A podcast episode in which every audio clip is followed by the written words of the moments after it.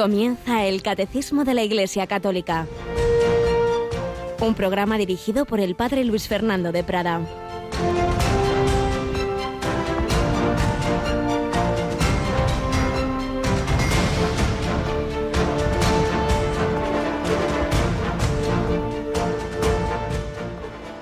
Mi madre y mis hermanos son estos, los que escuchan la palabra de Dios y la cumplen. Alabado sean Jesús, María y José. Muy buenos días, mi querida familia de Radio María, en este 22 de septiembre de 2020, como recordamos de vez en cuando, un día que nunca más existirá. Nunca más habrá otro 22 de septiembre de 2020 y por tanto es un talento, un regalo, algo único y irrepetible que Dios nos da a cada uno, que estamos vivos, que ya es milagro porque enseguida que nos falta algo, que nos pasa algo, nos quejamos, nos damos cuenta, protestamos, nos rebelamos y no damos gracias constantemente por lo que tenemos. Y el mero hecho de amanecer, decir, uy, un día más, un año más, pero bueno, pues ya es un regalo y con ello tantos otros que tenemos que no valoramos hasta que los perdemos. Y así es. Bueno, pues hoy el Evangelio de la Misa es ese momento en que está Jesús predicando, rodeado de muchas personas, le llega el recado de que están ahí su madre y sus hermanos, ya sabéis que hermanos en, la, en el lenguaje semítico es en general parientes cercanos, como se comprueba clarísimamente en el caso de Jesús que se refiere a primos que de, familiares de, de Nazaret. Bueno, el caso es que están ahí y quieren verte.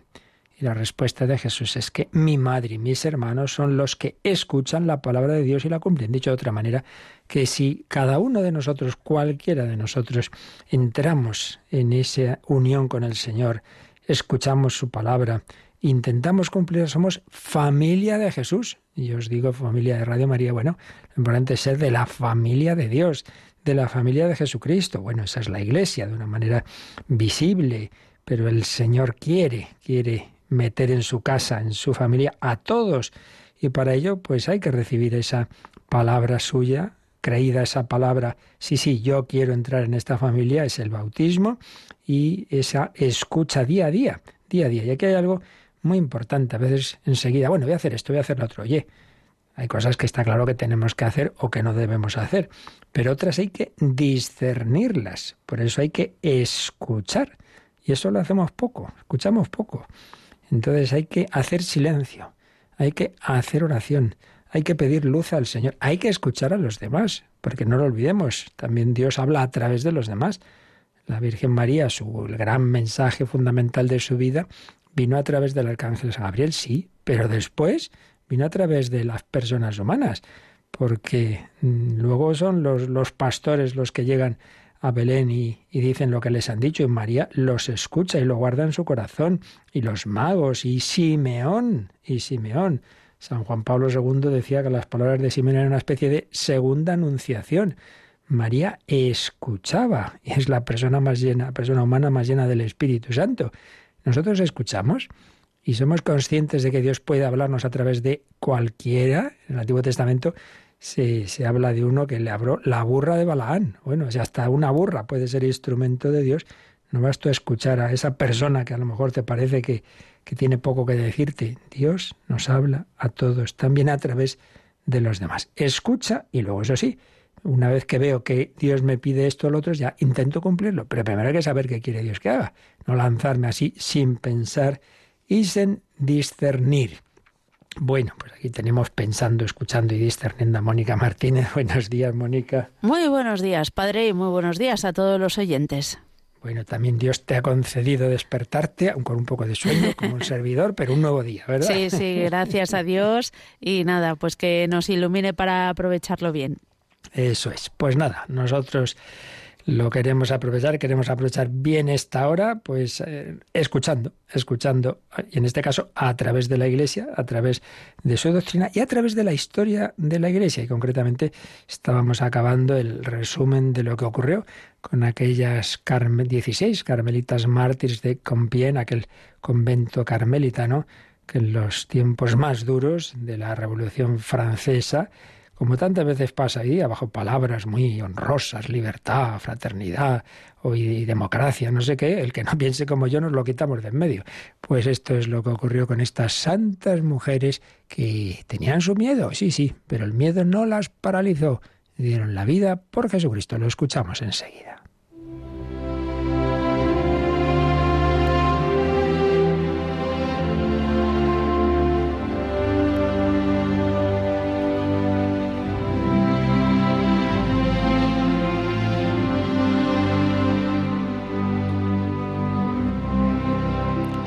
Camino, 15 testigos.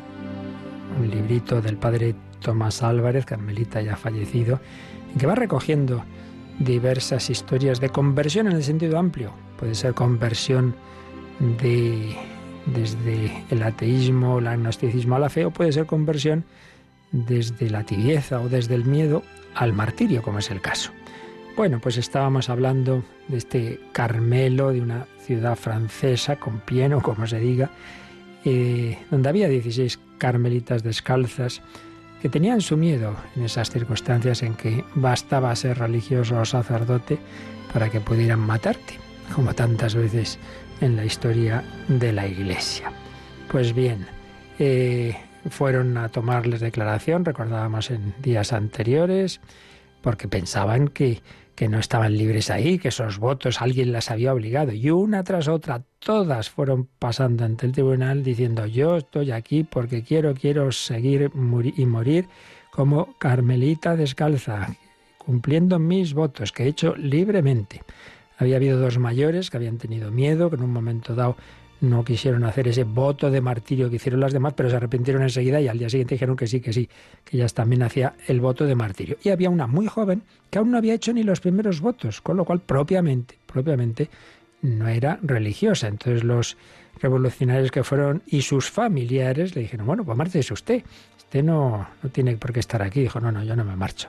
Yo también quiero ir con mis hermanas. Pues bien, tras ese interrogatorio, las 16 carmelitas fueron obligadas a abandonar su convento, fueron despojadas de todos sus saberes, se dispersaron por casas amigas de esa localidad, tuvieron muchas dificultades para comunicarse entre sí, pero en un determinado momento deciden las autoridades volverlas a reunir y las cargan en un par de carretas, como animalitos, y las llevan a París. ¿Qué va a pasar en París?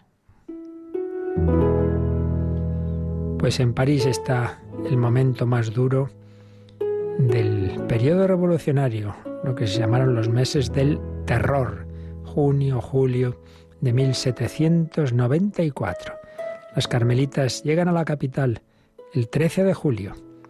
Todas vienen con las dos manos atadas, como si fueran unas forajidas escoltadas por diez dragones, es decir, un, tipo de soldado muy particular. Al término del viaje, ante la cárcel de la Conciergerie, o como se diga, se las empuja brutalmente para bajar de las dos carretas. Estaban maniatadas. Una de las ancianas de 78 años, Sorana María, que camina con dificultad apoyada en una muleta, es arrojada de un empellón al pavimento. Tras unos instantes de inmovilidad, se alza con la cara ensangrentada, pero sonriente, y se dirige al germante que la había empujado.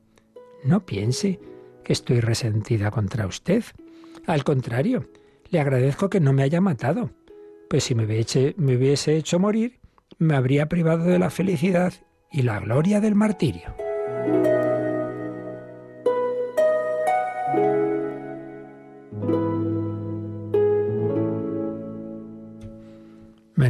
¿Eh? No es la que hubiéramos dado la mayoría, me parece. Siguen cuatro días hacinadas en la cárcel, del 13 al 17 de julio. Por fin, tras un nuevo y breve interrogatorio, son condenadas a la guillotina. que habían hecho de malo? Pues nada, ser religiosas.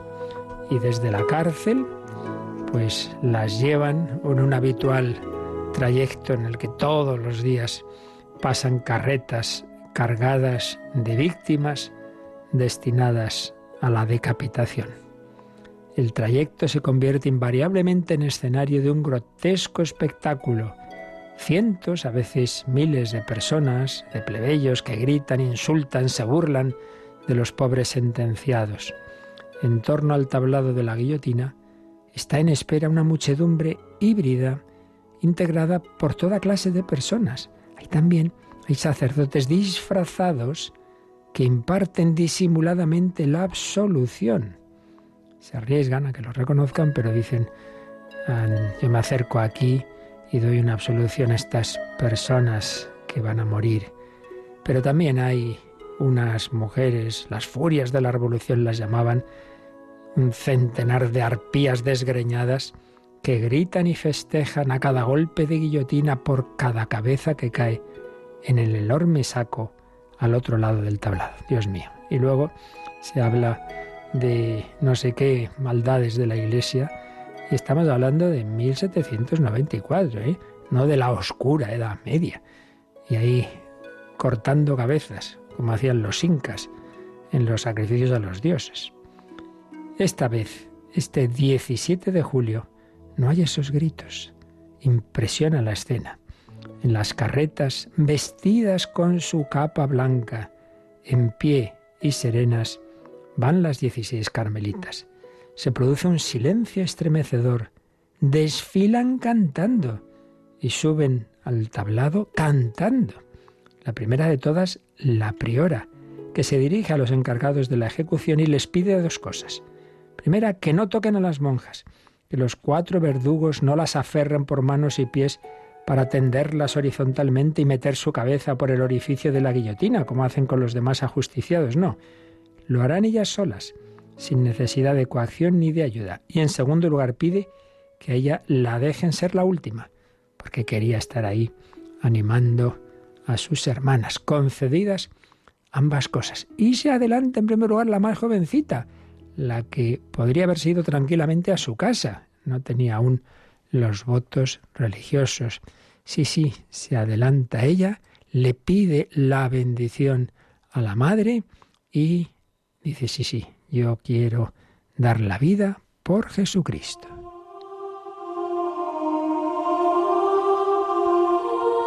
Los testigos dicen que Sor Constanza, que es como se llamaba esta joven, ya en pie, iba como una reina, vestida de blanco hacia la guillotina.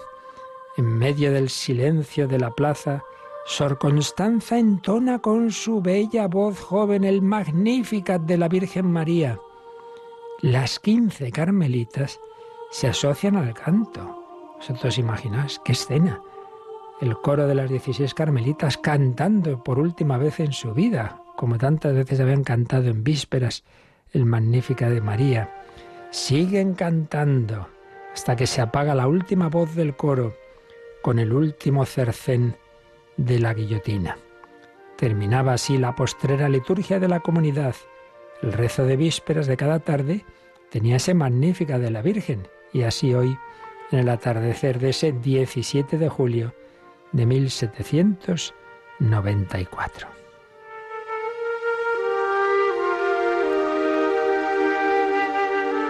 El voto de martirio de esa comunidad lo habían hecho ofreciéndolo para suplicar a Dios por la paz de Francia.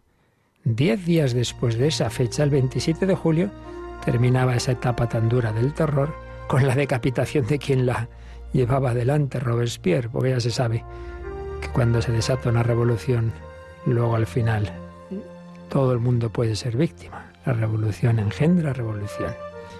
Pero lo que a nosotros nos interesa es que esas mujeres débiles, con miedo, desde la más joven a las más ancianas, la gracia de Dios fue más fuerte que ese miedo. Vencer el miedo, dice el padre Tomás Álvarez, es una manera de convertirse. Los caminos que llevan a ese tablado de la guillotina son muchos, como son muchos los caminos por donde nos llega a nosotros el miedo y nos amordaza. Vencer el miedo es imponerse y decir, sí, soy cristiano. Lo soy con todas las consecuencias. Pues también en nuestro mundo, en nuestro momento difícil, difícil también. Tenemos circunstancias en las que se nos exige una decisión.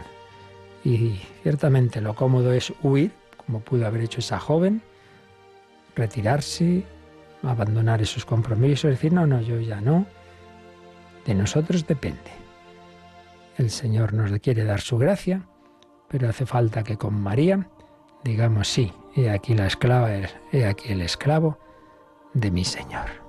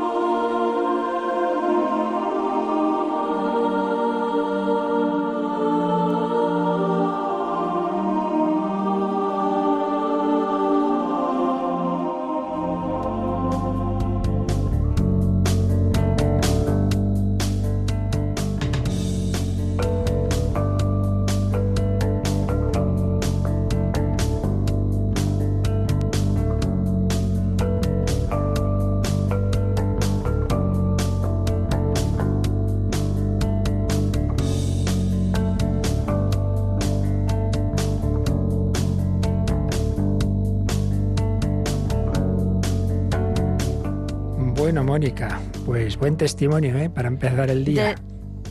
desde luego que sí, padre, tremendo. Yo además animo a todos los oyentes a que vean esa película que se reeditó hace años de Diálogo de Carmelitas, que pone los pilos como escarpias.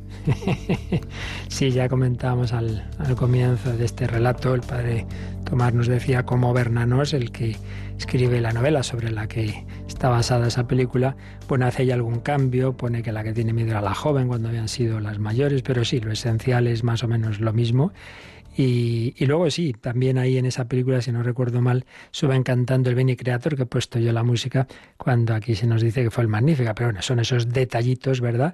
Pero ciertamente vale mucho la pena. Es toda una catequesis y que no hay nada de, de invento, que es que así estamos toda la historia de la Iglesia, pues con todo tipo de mártires, de testigos de Jesucristo. ¿Y por qué? Bueno, pues porque Él es el primer mártir, claro, porque Jesucristo, por amor al Padre y a los hombres, por amor a la salvación, a la felicidad de cada uno de nosotros, nos ha redimido de esa manera que, que, no fue la guillotina, fue la cruz, que era el peor sistema del momento, la Santa Cruz, esa cátedra del amor de Dios. Bueno, pues precisamente estábamos empezando a ver estos primeros números de la segunda parte del catecismo sobre la celebración del misterio cristiano y estábamos viendo el trasfondo. Y el trasfondo es precisamente que a través de la liturgia Dios quiere ponernos en contacto con Él, a través del único sacerdote y mediador que es el propio Jesucristo, y precisamente no solo con Él, con su persona, sino con su obra redentora.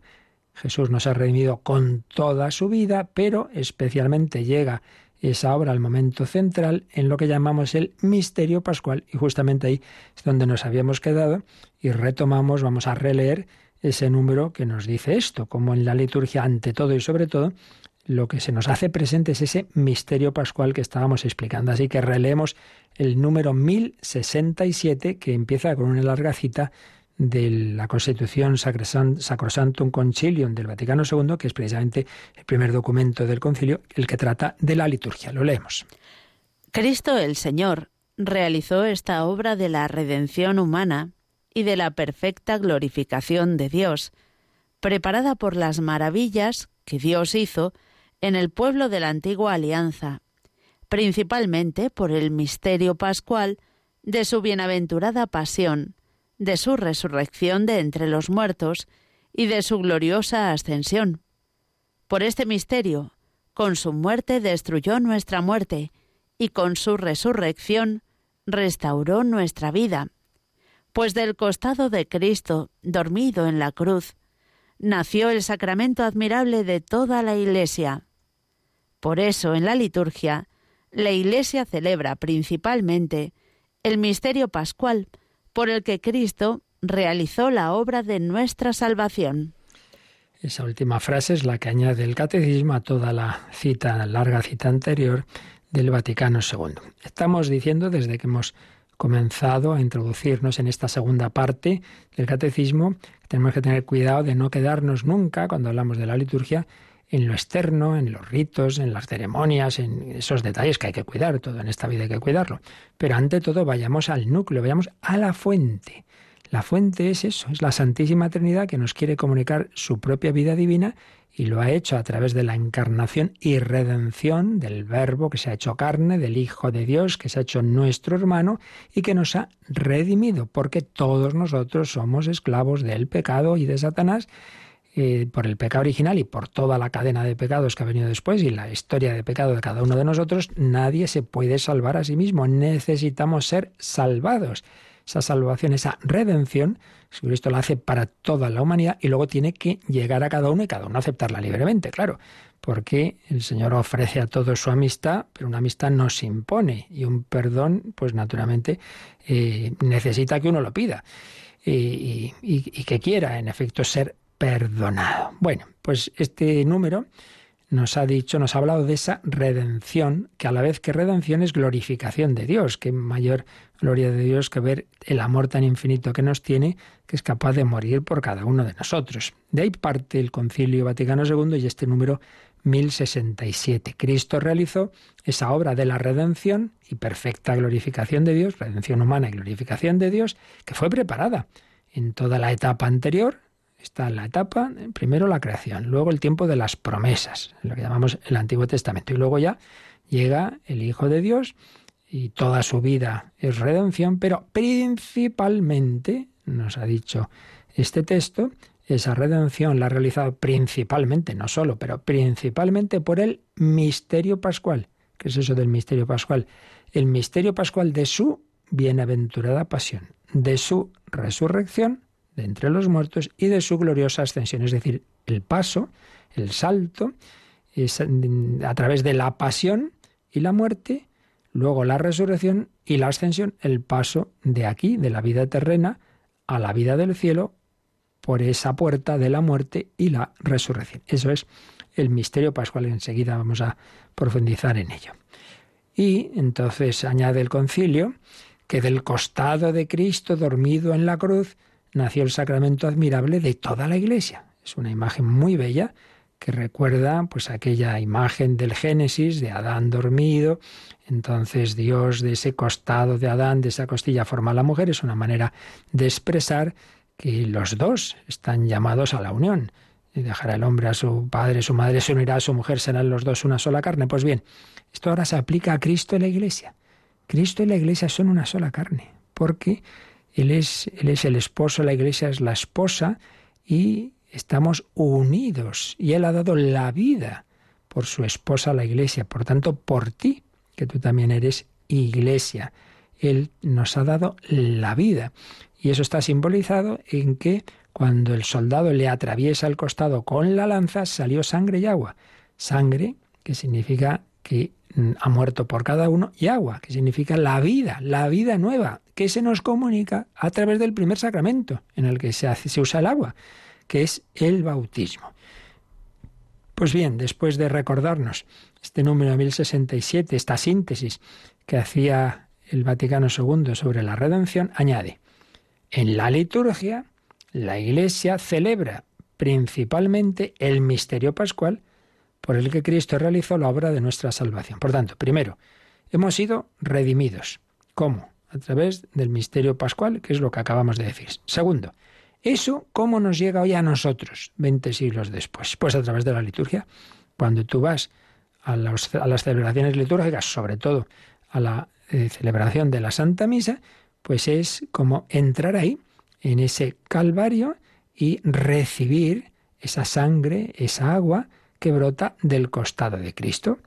Y eso es lo importante. Por eso si cumplimos muy bien todos los ritos y todas las ceremonias, pero no lo vivimos internamente con esa fe, con esa devoción de que ahí está Jesucristo dándome la vida y que cuando yo oigo sangre derramada por vosotros y por muchos, tú estás ahí, sangre derramada por ti pues agradecer, agradecer esa visita de Jesús que quiere venir a mi casa, como fue a la casa de Zaqueo, o se fue a comer con Mateo y sus amigotes, porque no ha venido por los justos, sino por los pecadores. Cristo viene a ti y quiere perdonarte como les perdonó a ellos y lo hace a través de la liturgia sacramental de la penitencia o confesión.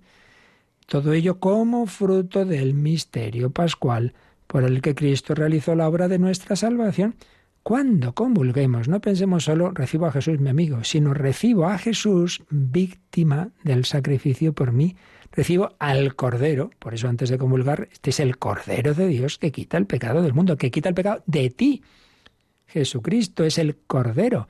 Tú recibes al que ha muerto por ti, ese cuerpo inmolado, esa sangre derramada, muy importante al vivir la misa y al comulgar, esa conciencia de que no simplemente es la visita de Jesús mi amigo, que lo es, sino de aquel que es mi redentor, mi redentor. Y habíamos visto, vimos que el misterio pascual lo había citado el catecismo mm, ya claro al principio, en el 571 lo vimos, y también vimos que un poquito más adelante va a desarrollar el catecismo, ya lo veremos con calma, lo que es el misterio pascual, pero vamos a releer ese número porque es muy completito, el 1085, y nos ayuda en este momento también a entender un poquito más qué es esto del misterio pascual que se celebra en la liturgia. En la liturgia de la Iglesia, Cristo significa y realiza principalmente su misterio pascual. Durante su vida terrestre, Jesús anunciaba con su enseñanza y anticipaba con sus actos el misterio pascual. Cuando llegó su hora, vivió el único acontecimiento de la historia que no pasa. Jesús muere, es sepultado, resucita de entre los muertos y se sienta a la derecha del Padre, una vez por todas. Es un acontecimiento real, sucedido en nuestra historia, pero absolutamente singular. Todos los demás acontecimientos suceden una vez y luego pasan y son absorbidos por el pasado. El misterio pascual de Cristo, por el contrario, no puede permanecer solamente en el pasado, pues por su muerte destruyó a la muerte. Y todo lo que Cristo es, y todo lo que hizo y padeció por los hombres, participa de la eternidad divina y domina así todos los tiempos, y en ellos se mantiene permanentemente presente. El acontecimiento de la cruz y de la resurrección permanece y atrae todo hacia la vida. Un número largo, pero realmente impresionante y fundamental, que por un lado, pues nos ha vuelto a recordar que en la liturgia es el Señor el que realiza, realiza el misterio pascual. La frase es, Cristo significa y realiza, en la liturgia de la Iglesia, Cristo significa y realiza principalmente su misterio pascual. Significa y realiza. En los sacramentos en general y bueno, más en, general en la liturgia, están estas dos dimensiones. Que esto de significa quiere decir que eh, vemos signos que nos ayudan a pensar en algo. Claro, si yo veo, por ejemplo, eh, se consagra el pan, luego se consagra el vino. ¿Por qué se consagran por separado? Bueno, se nos está recordando que el cuerpo y la sangre estuvieron separados. Es un signo. Luego se echa un trocito de la forma en el cáliz. ¿Qué significa eso? A lo contrario, la resurrección. Ese cuerpo, sangre, alma y divinidad mm, se unen en, en la resurrección del Señor. Hay un montón de signos, ¿verdad? Pero el signo, la liturgia no simplemente es, bueno, algo como en la vida humana, que simplemente, pues eso, un signo que para que yo recuerde algo y yo lo piense, no, no, no es, una cosa meramente subjetiva, sino que el Señor significa y realiza, es decir, actúa, actúa realmente eso que ahí está significado. Y luego, pues nos ha dicho este 1085 que, que el centro de la vida de Jesús fue ese misterio pascual, que lo fue preparando y anticipando y anunciando toda su vida. Recordáis que hay diversos anuncios de la pasión. El Hijo del Hombre será entregado, lo cogerán los gentiles, lo matarán, pero al tercer día resucitará. Lo anunciaba. El Señor está siempre mirando. Tengo que pasar un bautismo. Que angustia hasta que se cumpla. Está mirando ese momento de dar la vida. Y el Evangelio de San Juan se ve claramente esas dos partes, los doce primeros capítulos, y, el, y, el, y la segunda parte empieza en el, capítulo 13, el versículo 1, Juan 13, 1, impresionante, recordáis, habiendo amado Jesús a los suyos que estaban en el mundo, los amó hasta el extremo. Empieza la fase final el del más difícil todavía, si siempre nos había amado, ahora nos amó hasta el extremo empieza el misterio pascual, última cena y la pasión. Bien, pues es la hora de Jesús. Mujer, aún no ha llegado mi hora. Ahora sí, ahora sí, ha llegado la hora de Jesús, la hora del amor extremo. Pero nos añade algo. Eh, este texto, este número 1085, realmente impresionante. Y es que los diversos acontecimientos de la historia ocurren y ya está, ocurrieron y ahí quedaron. En este caso no, es un acontecimiento que permanece. ¿Por qué? Porque Cristo, al haber resucitado, con esa misma humanidad eh, con la que vivió toda su vida, ahora está vivo, ahora está resucitado. Lleva en ese corazón todo lo que ha vivido, todo lo que, lo que vivió en su vida, está en esa humanidad está en ese corazón y está vivo, está vivo.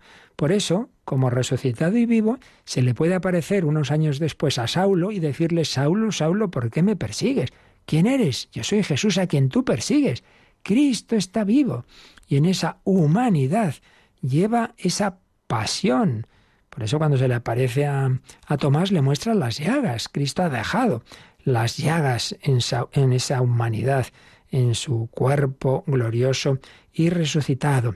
Entonces, es un acontecimiento que está, que digamos que permanece. Todo lo que Cristo es y todo lo que hizo y padeció participa de la eternidad divina.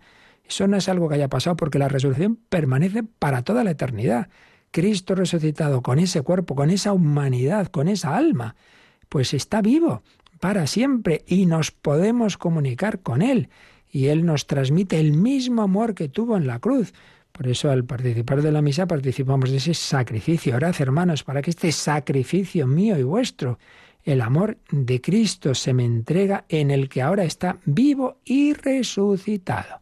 Así que vayamos a, a, la liturgia y particularmente a la Santa Misa y de una manera muy particular a la comunión, deseando ese contacto que tuvo Santo Tomás con Cristo y sus llagas esa preciosa oración anónima, no se sabe de quién es, pero que tanto gustaba a San Ignacio de Loyola, que la aconseja tanto en los ejercicios espirituales. El alma de Cristo es muy aconsejable que la recemos siempre, pues especialmente en ese momento de la comunión. Vamos a mirar a Jesús, a darle las gracias por ese misterio pascual y a decirle, alma de Cristo, santifícame, cuerpo de Cristo, sálvame.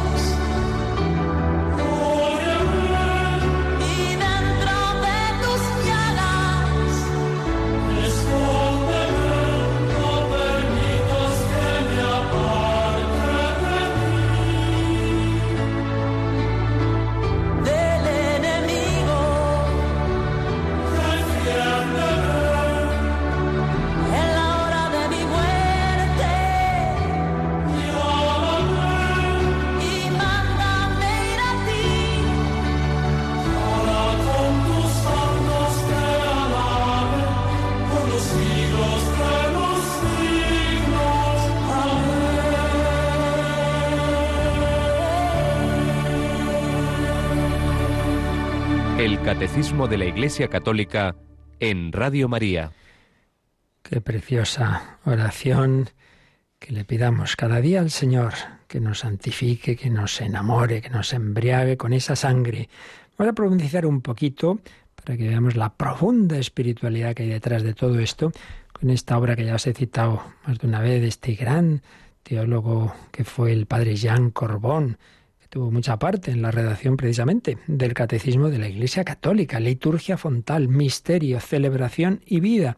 Hemos insistido en todos estos días sobre la liturgia mucho, en que ante todo tenemos que ir al misterio de fondo, el misterio que es la Trinidad que a través de, la encarnación y redención de Jesucristo y del envío del Espíritu Santo nos invita a entrar en, esa vida divina. Eso es lo esencial, el misterio de Dios, el misterio de Cristo. Y hemos visto que ese misterio de Cristo tiene ese punto central en el misterio pascual. Luego eso se celebra en la liturgia y eso nos debe llevar a la vida ordinaria, a vivir en, en todas las circunstancias de la vida conforme a ese amor de Cristo. Por eso misterio, celebración y vida. O, dicho de otra manera, esas expresiones latinas, lex orandi, les credendi, lex vivendi. Lo que creemos, lo oramos, y ese misterio que creemos, el misterio de Dios, misterio de Cristo, lo oramos en la liturgia y lo debemos vivir en el día a día, lex vivendi. Bien, pues Jean Corbón vamos a recoger algunas de las bellas ideas que nos ofrece en esa obra. Nos recuerda cómo la obra de la salvación ha tenido esa primera etapa, primer momento, la creación, luego el tiempo de las promesas, todo el Antiguo Testamento, y luego la plenitud de los tiempos o el advenimiento del misterio. El río del misterio baja del cielo a la tierra. La poderosa energía del don que se ofrece encuentra otra fuente, la fuente de la acogida. ¿Cuál es esa fuente? La hija de Sión, la Virgen María. Ella es la representante de la humanidad para acoger ese misterio de Dios. María dice sí, y entonces el Espíritu Santo actúa y une el verbo y el sí, la energía divina y la energía humana, el don y la acogida. Por eso aquel que nace no es concebido por el querer humano o por un determinismo de causas, sino por el poder del Espíritu Santo. Hay una acogida hay un nacimiento virginal y eh, empieza, mm, ya venía de antes, pero de una manera ahora más clara, la sinergia entre el río de la vida y el mundo de la carne. Sinergia, es decir, esa plena eh, unión, unidad entre lo divino y lo humano. Dios actúa, el hombre se deja llevar. María dice, sí, aquí la esclava, la gracia y la libertad. Sinergia, sinergia. Ahora se usa mucho esa palabra, pero el fundamento es este, ¿no? Que estamos llamados a que a la humanidad eh, estar en total y absoluta sintonía, podríamos decir sintonía de pensamiento, de sentimiento y de acción con Dios, sinergia de María con el Señor. Sí, he aquí la esclava. María no es un lugar inerte, sino que con todo su ser personal se ofrece, se da, se entrega. No, esto que he dicho de dejarse mover no es eh, como un objeto muerto, no, no, no, no. Es con toda su libertad. Por eso Dios le pide permiso a María. Cuando el río de vida se une a la energía de la acogida, toma nombre. ¿Cuál? Jesús, Jesús. Estalla la alegría. La fuente está aquí escondida en la kenosis, otra palabra griega. Kenosis es la humillación, el escondimiento, cómo Dios ha escogido el camino de la pobreza, de la humildad, nacer en un pesebre, morir en una cruz. Siempre va a tener ese estilo. Se va a poner en la fila de los pecadores cuando el bautismo en el Jordán, como si fuera uno más. La fuente está aquí escondida en la kenosis, pero ha nacido, ha nacido. El advenimiento del misterio eterno sacude y abre nuestro tiempo mortal. La pobre de Yahvé ha acogido el misterio. Entonces ya tenemos a aquel en quien habita corporalmente la plenitud de la divinidad, dice San Pablo en Colosenses 1.19. Qué maravilla. Dios ahora está en ese niño, está en ese que está en el seno de María, que va a nacer en un pesebre, una teofanía, una manifestación de Dios. Había habido en la historia, en, en el Antiguo Testamento muchas, pero vamos a llegar al máximo de la teofanía, que es la manifestación en esa humanidad de Jesucristo. Y hay una especie de ley que suele darse siempre, y es que las teofanías, las manifestaciones del misterio, Dios se manifiesta más cuanto también hay más kenosis, más humillación. Esto que os decía antes, Jesús se humilla al ser bautizado en el Jordán, pues a continuación viene una gran teofanía, se abrió el cielo, se oye la voz del Padre, este es mi Hijo, el amado, el predilecto. Es así. Pues bien, tenemos ya al misterio en la tierra, tenemos a Dios en la tierra. Ahora los hombres dirán, jamás un hombre ha hablado como este hombre. Cuando oyen hablar a Jesús, Juan 7:46. Quien me ha visto a mí ha visto al Padre, qué importante. No, no nos dirigimos a un Dios que está ahí en las nubes que a saber cómo es. No, ahora podemos conocer a Dios en ese Jesús. Cuando Jesús actúa, sus reacciones más humanas, más sencillas, son reflejo del misterio del Padre. Por ejemplo, si Jesús llora, podemos ver ahí el misterioso sufrimiento del Padre, cuando ve nuestro mal, cuando ve nuestro pecado. Si Jesús es humilde, no es para fingir, es que Dios es humilde. Nuestro Padre es humilde. Esto es que, claro, somos tan soberbios nosotros que esto nos cuesta y enseguida imaginamos un Dios déspota y que confundimos la omnipotencia con la soberbia. Y Dios es humilde, muy humilde. Y por eso, cuando se encarna, lo hace de esta manera, de kenosis, de sencillez. Este es mi Hijo amado en quien me complazco, ese que consideraban el Hijo del carpintero. Pues bien, Jesús ha estado en la tierra, ha llevado una vida humana, sencilla, humilde. Es verdad que luego en la vida pública, con hechos asombrosos como son los milagros, pero siempre dentro de ese tono de sencillez. De hecho, cuando quieren coronarlo rey, se quita de en medio. No, no, no, yo no he venido a eso. Pues bien, llega el momento pascual, el misterio pascual que decíamos, la kenosis del Hijo en su encarnación es a la medida de la manifestación del amor del Padre, sin medida tanto amó Dios al mundo, que entregó a su hijo, a su hijo único, Juan 13, 16. Nuestra humanidad entera es ungida y desposada con Cristo. Pero hace falta que esa kenosis llegue hasta el final, hasta el final de nuestra condición humana. ¿Cuál? La muerte. La muerte. Es el momento central de la plenitud de los tiempos, la hora de Jesús, la hora hacia la que tiende todo lo demás, la hora de la cruz y de la resurrección. Llegamos al momento central, el tiempo de las promesas, todos los sacrificios, el templo de Jerusalén, todo eso apuntaba aquí. El cordero, el cordero que habían sacrificado al salir de Egipto era Jesucristo, el cordero de Dios, que quita el pecado del mundo. Ahora, ahora es cuando vamos realmente a llegar al momento central. Dice San Juan en el prólogo de su Evangelio a Dios nadie lo ha visto jamás, pero el Hijo único que está vuelto hacia el seno del Padre, Él lo ha dado a conocer. Juan 1.18, pues bien, dice Jean Corbón, sí, el, Verbo estaba vuelto hacia el seno del Padre, pero ahora, haciéndose hombre, también se ha vuelto hacia el seno de la muerte. Entra en ella, entra en la muerte. Solo Jesús es el acontecimiento con mayúscula de Dios en favor del hombre porque es el advenimiento de Dios con el hombre, no con buenas palabras, no predicando un evangelio así muy poético, sino bebiendo el cáliz de nuestra muerte, no haciéndonos el bien a distancia y desde el cielo, sino ofreciéndonos compartir libremente su vida desde ahora. Así también nosotros consentimos en entrar en su muerte por amor, como hemos recordado de esas mártires francesas. Jesús, vencedor de la muerte con su muerte, nos entrega su vida. Ese es el acontecimiento con mayúscula, el misterio pascual, su cruz y resurrección. Es un misterio único, siempre hay que verlo unido. ¿eh? Pasión, muerte, resurrección, ascensión, envía el Espíritu Santo. Es, un, es el misterio único que tiene esos momentos y matices, pero realmente momentos del mismo misterio. Y, recuerda Corbón, la armonía secreta entre la Anunciación y la cruz. En ambos casos hay una kénosis del Hijo predilecto. Nadie se entera más que María de la Encarnación, humildemente en una casita, si bien sencillísima, de, de Nazaret, y ahora en la cruz del Calvario. En la encarnación comienza, comienza, hay una semilla frágil y ahora ya en la cruz hay una espiga, una espiga cargada. El Verbo recibió de María su condición de, de hombre. Ahora acoge de todos los hombres el peso de su pecado y de su muerte Experimenta en su alma el peso de nuestro pecado. Dios mío, Dios mío, ¿por qué me has abandonado? Experimenta en su cuerpo el peso de la muerte. Tengo sed. Que el Dios vivo haya creado de la nada es admirable. Bueno, pero es normal, es omnipotente. Que el verbo se, encarne es mucho más admirable.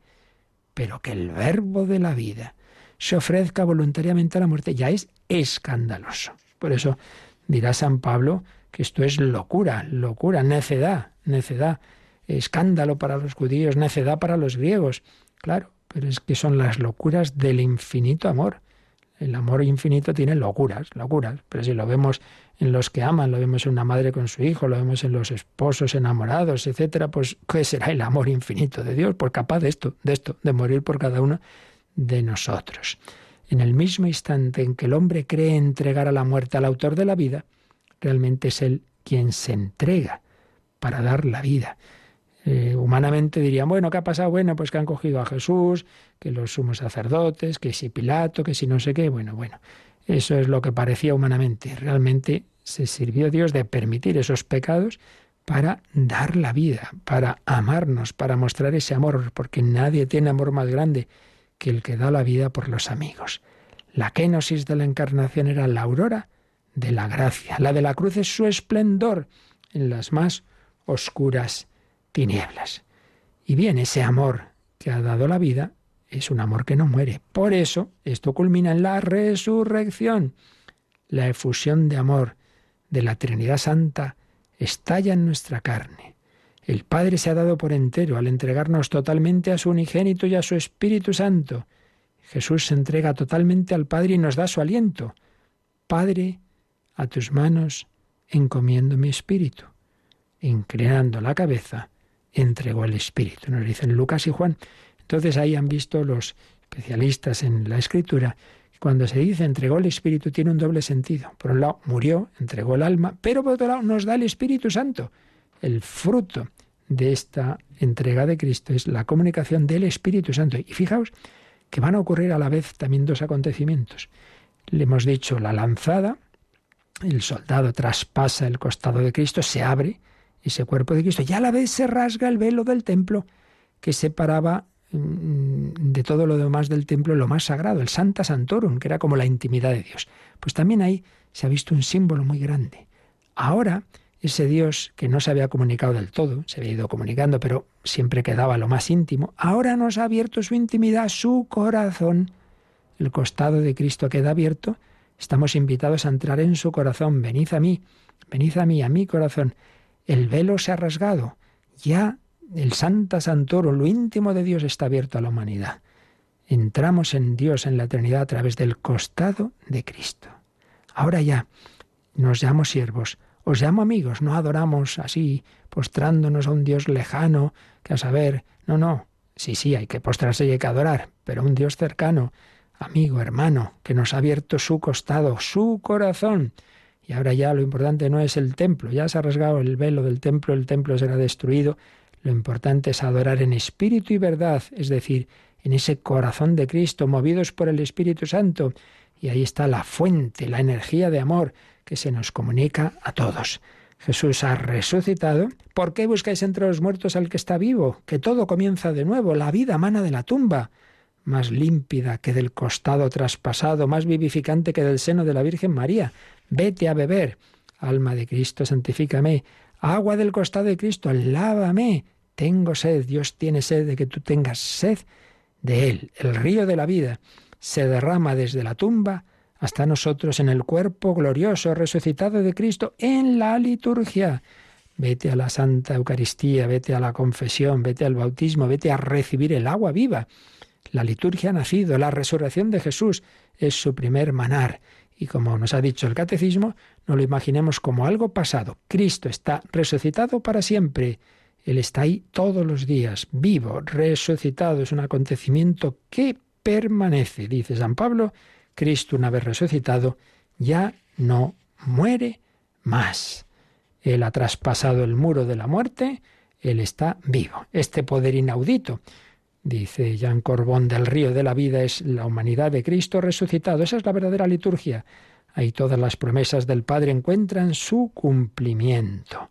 Celebración y vida, celebración y vida que proceden del acontecimiento del misterio pascual. Cristo nos ha abierto su corazón.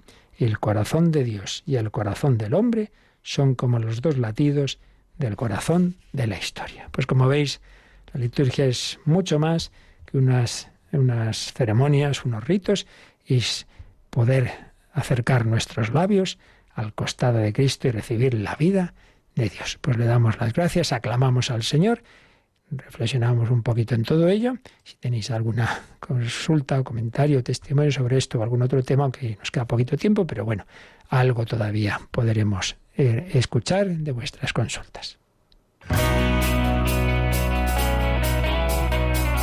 Participa en el programa con tus preguntas y dudas. Llama al 91005 9419. 91005 9419. Puedes escribir un mail a catecismo arroba o escribirnos un mensaje al teléfono de WhatsApp 668 594 383 668 594 383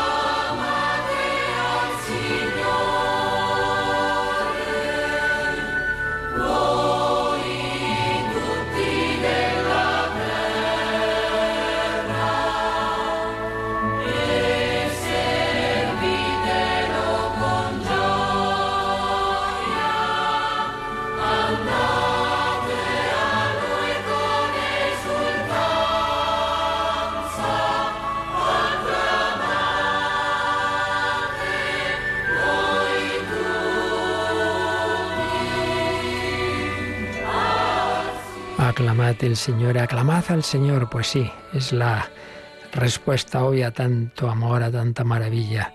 Por eso a la Santa Misa, a la liturgia en general, debemos ir simplemente a pedir, sino ante todo a agradecer, a alabar, a glorificar a Dios, a darle gracias porque Dios es Dios. Aclamad al Señor porque es bueno, porque es eterna su misericordia. ¿Ha llegado algún mensaje, Mónica? Sí, así es. Ha llegado un mensaje que nos envían. Buenos días, Padre Luis Fernando. Procuro escuchar estos momentos día a día. Hoy, al escuchar la narración de las monjas mártires en Francia, me ha surgido un deseo de llorar y he llegado a preguntarme, Señor, ¿qué hubiera hecho yo que soy tan pronto en la violencia? Muchas gracias por su ayuda a través de la radio. Un abrazo. Pues muchas gracias a ti. No nos pone el nombre, siempre que podáis poner nombre de dónde llamáis o escribís. Y un pequeño comentario. Bueno, primero alegrémonos siempre, ¿no? Pues de tantos testimonios que ciertamente nos emocionan. Pero cuando empezamos a, oír historias de mártires o en general de una persona que la pasa muy mal, es verdad que enseguida nos viene eso, ¿no? Bueno, ¿y yo qué habría hecho yo conociéndome y tal? No hay que hacer esas cavilaciones porque hay que confiar en que cuando llegan los momentos difíciles hay también una gracia especial, precisamente, precisamente ya hemos dicho que en esa comunidad pues hubo monjas que tuvieron miedo y que en un primer momento decían, no, no, no, yo no voy a ser capaz, yo no voy a poder, no voy a poder. No, pues, pues, pues, pues pudieron, no porque fueran mejores que tú y que yo, sino porque, porque eso, porque la gracia de Dios cuando llega el momento actúa. Por eso, ¿qué tenemos que hacer? Bueno, pues cada día decir, Señor, dame tu gracia ahora para vivir lo que tengo que vivir ahora y, y la gracia, cuando sea necesario algo más, espero en ella también. Y por supuesto, el momento decisivo por eso cada día le decimos a la Virgen María, ruega por nosotros, ahora y en la hora de nuestra muerte. Los dos momentos más importantes. El momento presente, ahora, ahora, no cavilar en qué pasará mañana, ahora, ahora te pido la gracia. Y eso sí, el momento de la muerte, momento decisivo. Pues hombre, si hemos pedido miles de veces a la Virgen que nos ayude en la hora de nuestra muerte, no dejará de hacerlo.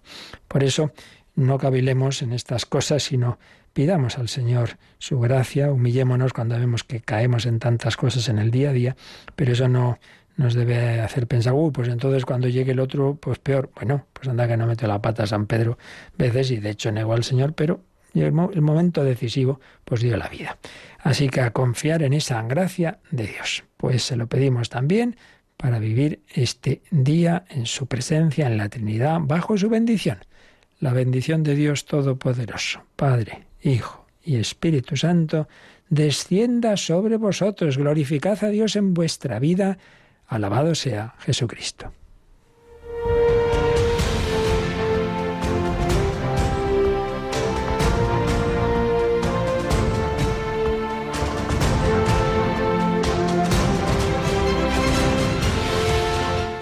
Han escuchado en Radio María el Catecismo de la Iglesia Católica un programa dirigido por el Padre Luis Fernando de Prada.